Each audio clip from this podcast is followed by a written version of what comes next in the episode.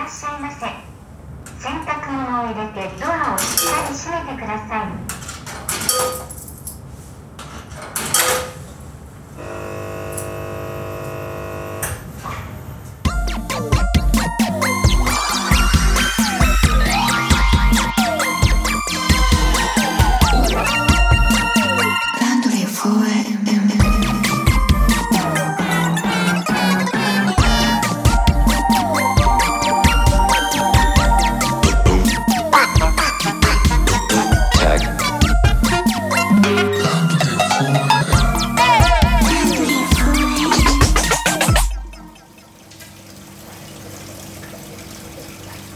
なんか今日ねあの、毎度恒例あの僕も話したかったこととつながり始めて。るんだけど、あのなんか今僕このキャリアになっても自分で言語化できてないことがやっぱ12個ある中の1個が、うん。あの勉強とうん。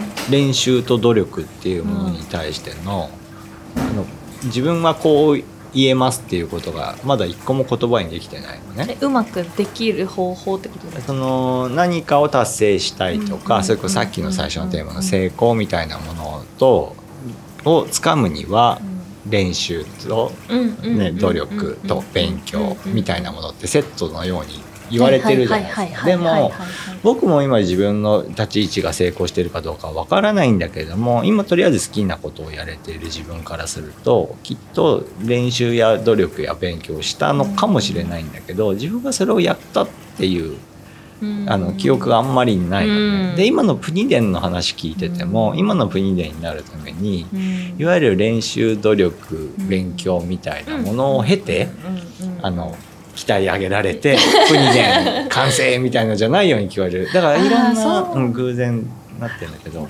その過程でなんかちょっと我慢しなきゃいけないことだったり、うん。練習したり努力したりしたことって何かあった？ナイス 基本なんかでも好きなことをやろうとしたって困難にはぶち当たるんですよ、うん。だからわざわざ辛いことはしなくても、うん。楽しいことだけしたいと思っても楽しいことするためにえこれむずっみたいな。壁には絶対ぶち当たるからだから別に好きなことだけしてりゃいいと思いますよ。ん。どうせ困難は直面するから、それはあのちょっとゲーム的な発想？あのゲームでいうこう進んでいくとレベルが上がるみたいな意味で、うん。まあ好きなものを選ぼうがうん。選ばなかろうが当然そういう段階としての困難はあるよっていうあるとある。勝手に困難ってなんか勝手にやってくるので、うんうん。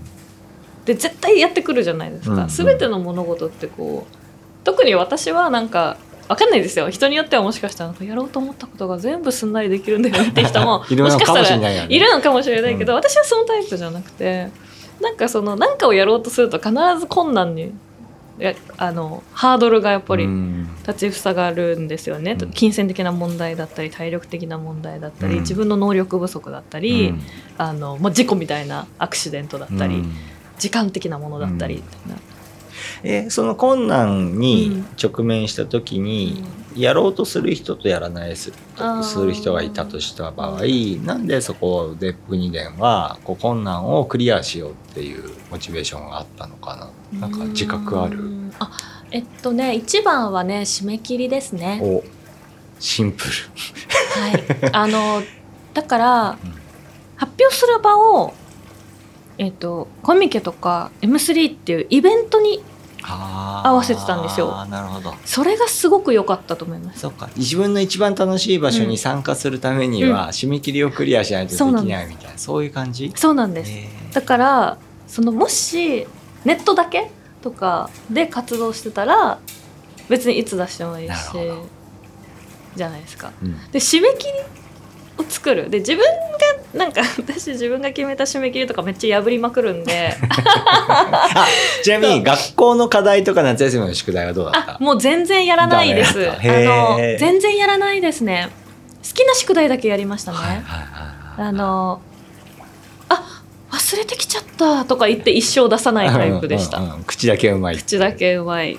あじゃあさっきの言い方に戻すと好きなことだから困難も宿題も乗り越えられるみたいな感じなんだ。そうですそうです。あの夏休みの宿題で必ずやってたのは自由研究と ええ日記？創作だね、うん。創作なんですよね。でドリル一生やったことないですね。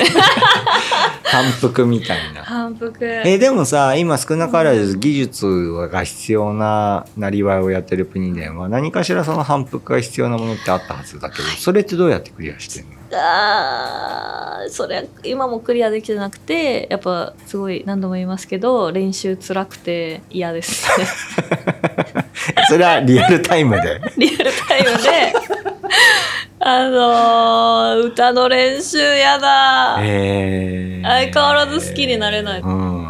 じゃあ勉強は要はそれを取り組むために必要な知識を得るとかリサーチをするみたいなそういう勉強って今までの過程で何か意図的に意識的にやった時ってあった？最近やってますね。へー最近意図的に勉強しててあのそれこそポッドキャストを聞いてから、へえと思って調べ始めたりうん。うーん一番はねあの今私はすごく興味があるのがやっぱり国際政治とか、は国際問題とかがすごく好きなんですけど、うん。なので毎日あの国際ニュースをチェックしたり、うん。その海外のメディアのニュースを読んだりっていうするのをなんか日課にしてるんですけど、うん。きっかけは音楽であの、まああの M3 に出したりあのコミケに出したりネットでやってて、であの海外のコンポーザーの子たちと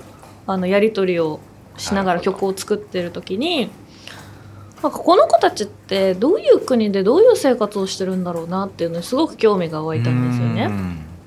えでそのうん友達によってはその国ですごく重大な事件が起きた時にもうもううちの国はもうダメやみたいな感じでね。メッセージをくれたりとかしてすごくすごくショックみたいなうん。そうす。ごく大きな政治的なスキャンダルがあったり、法律の変更があったりとかするとそういうふうになんかこう、まあ、普通にお話をしてくれたりとかしてでやっぱりその共感してあげたいとか何も分かんなくなるほど。いい時ってやっぱり共感もしてあげられないしそのそれ言われた時にえそんなすやばいことが起こったの？っていうふうに驚きもあって、それでワールドニュース見るようになったんですよね。なんかであなるほどこういうふうに。それでも別に全て文化の全てが分かるわけではないですけど、うん。やっぱり大まかにどういう国で今どういうあの祭りごとが行われていて、どういう経済の状況なんだっていうのが分かった方が、うん。やっぱそのお話ししてて楽しいし、うんなんかすごくわかるなと思って、うんそれがきっかけで初めてその見は見始めた時見た時、うん。ニュース見国際ニュース見た時衝撃的で、うん。あのやっぱスケールがでかいんですよね。うんうん。でやっぱ日本のニュースを見てるとやっぱ日本のニュース日本のことにすごく詳しいですからいろんなところで起きた小さな事件から大きな政治的な問題までやりますけどうん。その海を越えて入ってくる。しかも一つの国のニュースじゃなくてスペインで起きた一番やばい今週起きたスペインでの一番やばい出来事と アメリカで起きたアメリカで一番やばい事件と、うん。アフリカで起きた今週一番やばい事件がゴンって集まってくるんですそよ。そその国のトップニュースなので、うんやっぱもうすぐハワイでは火山が爆発しみたいな。スペインではものすごい大火事が起き、うん。みたいな。うん。でアメリカでは大洪水が起きみたいな、で大統領がとんでもないこと言っててとか。ギャーみたいな。世界は大変じゃーってなって。マジなんかすごいだからその映画見るぐらいでかいんですよやっぱ事件が。でそれでいや面白いって思っちゃったんですね。すすごいダイナミックな動きだって思って。で、まあ、そこからもうあこれは絶対知っとかないとダメだなっていうふうに。で、まあ、そこから意図的にやっぱりせあの世界情勢っていうものを勉強しようって思ってやっぱ最近はそういう学習じゃないですけど、ええ。学習一つの逆学習だと思ってますけど、そうだね。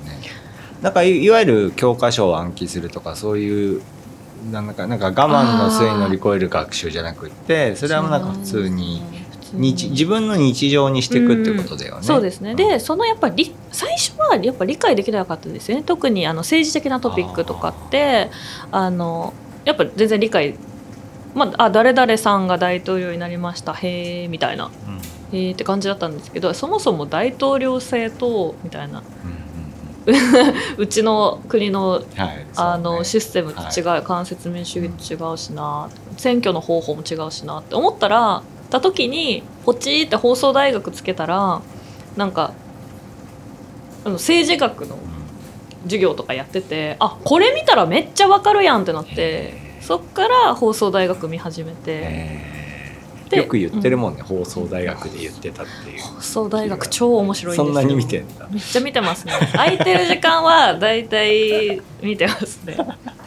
あのナショジオアニマルプラネット、うん。放送大学、うワールドニュース。でさだなんか僕なりに勉強っていうのあはい。あのまとまってないんだけど一つちょっと今うん。思い浮かんでるのが、なんか結局自分で問いを立てられるかどうかなんだろうなと思ってて。でなんかある人になんか僕が好きな言葉って喋ってたらなんか全然聞いてもらえてない感じがしてたんでうんでなんかあの聞いてるかどうか確認したらやっぱちょっと自分と関係のない難しい話だからおふってたって言われたことあって。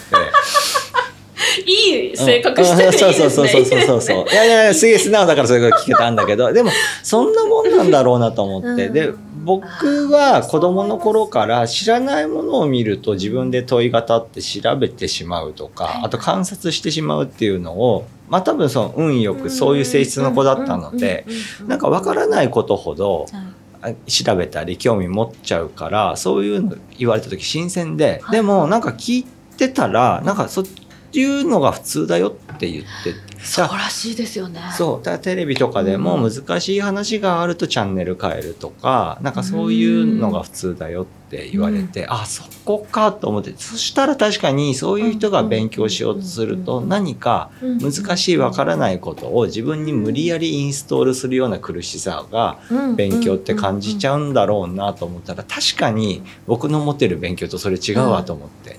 そうなんです。アクセスポイントのが、うん。やっぱ近い方がいいのか遠い方がいいのかっていう問題だと思うんですけどやっぱアクセスポイントが遠すぎるとなんかまずい。あなんか分かんないし私もだからその放送大学見ますけど、なんか物理応用の授業とかマジで一切わからないですからね。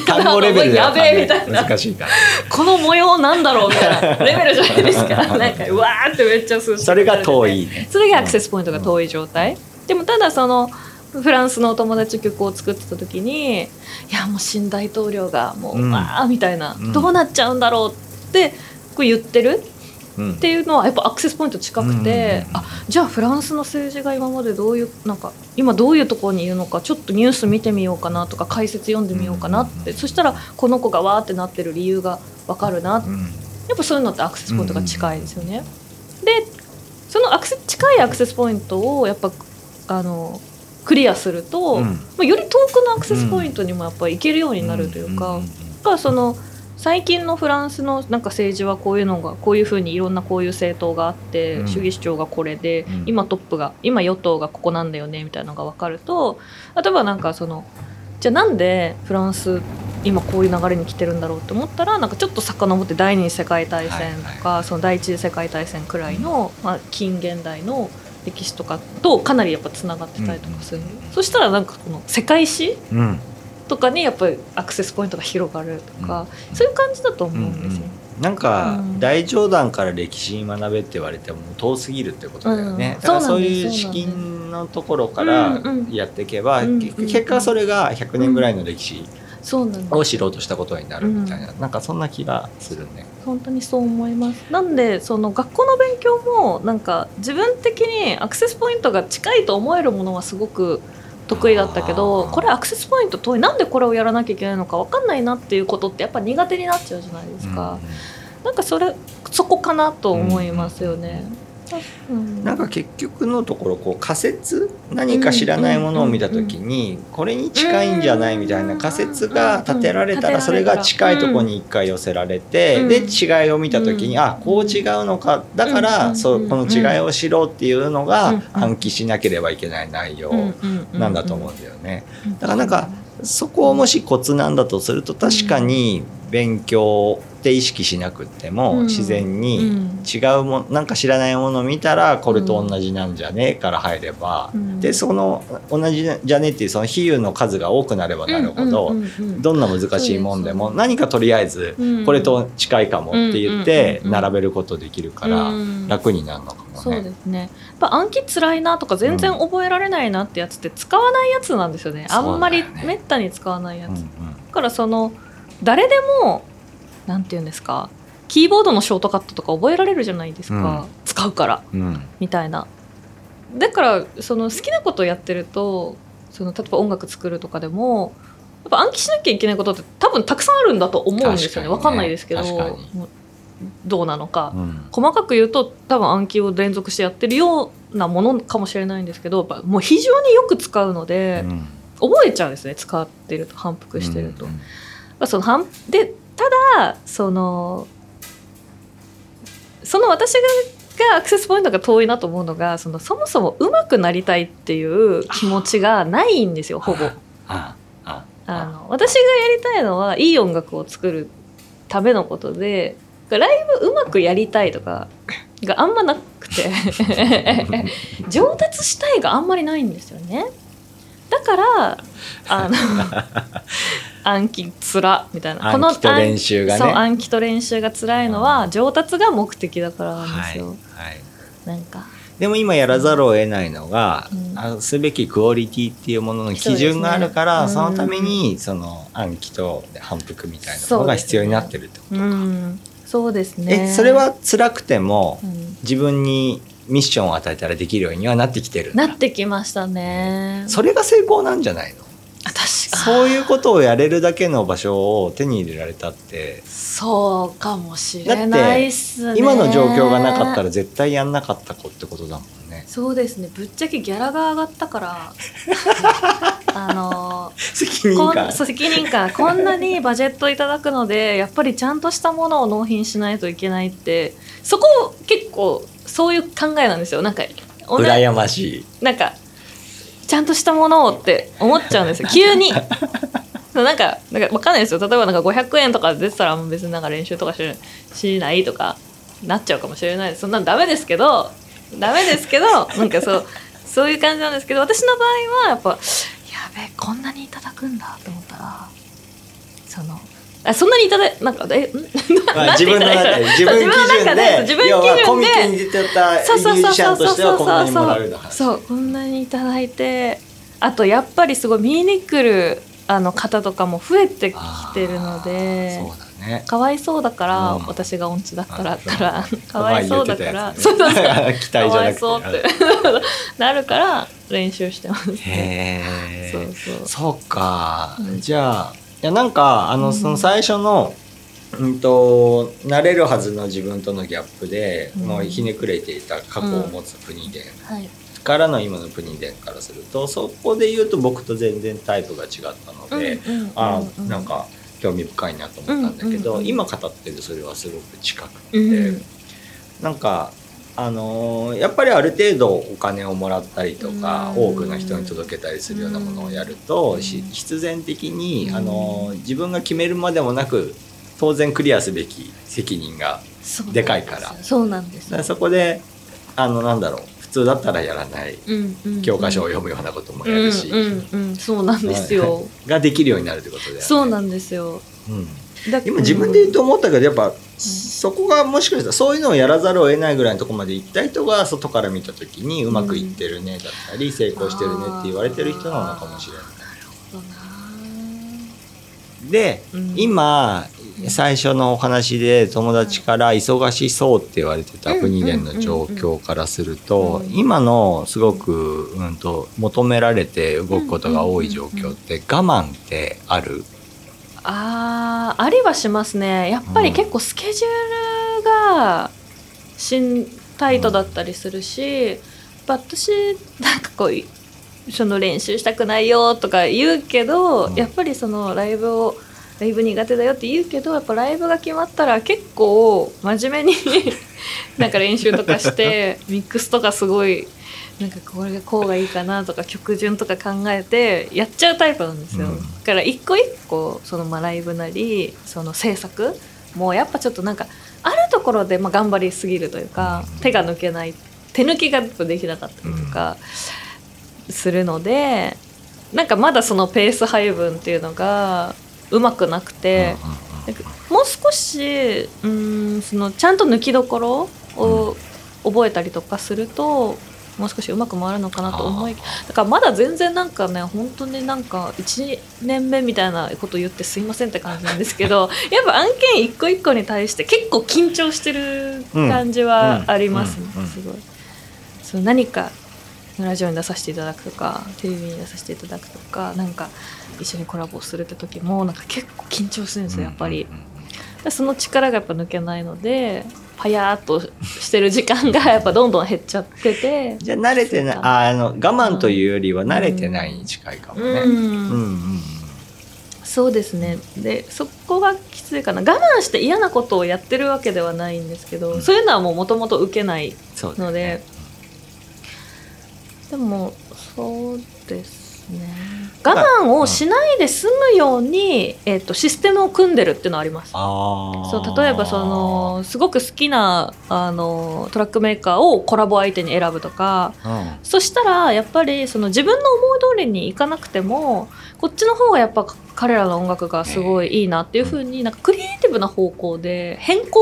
うんうんうん自分自分に思いつかなかっただけの変更なんですよねそういうのって。んんんだからそういう風にするとやっぱりそのまあリテイクとかそのここを修正してほしいみたいなのが来てもやっぱそのクリエイターとして自分の心をこうなんか動かすことができるというか。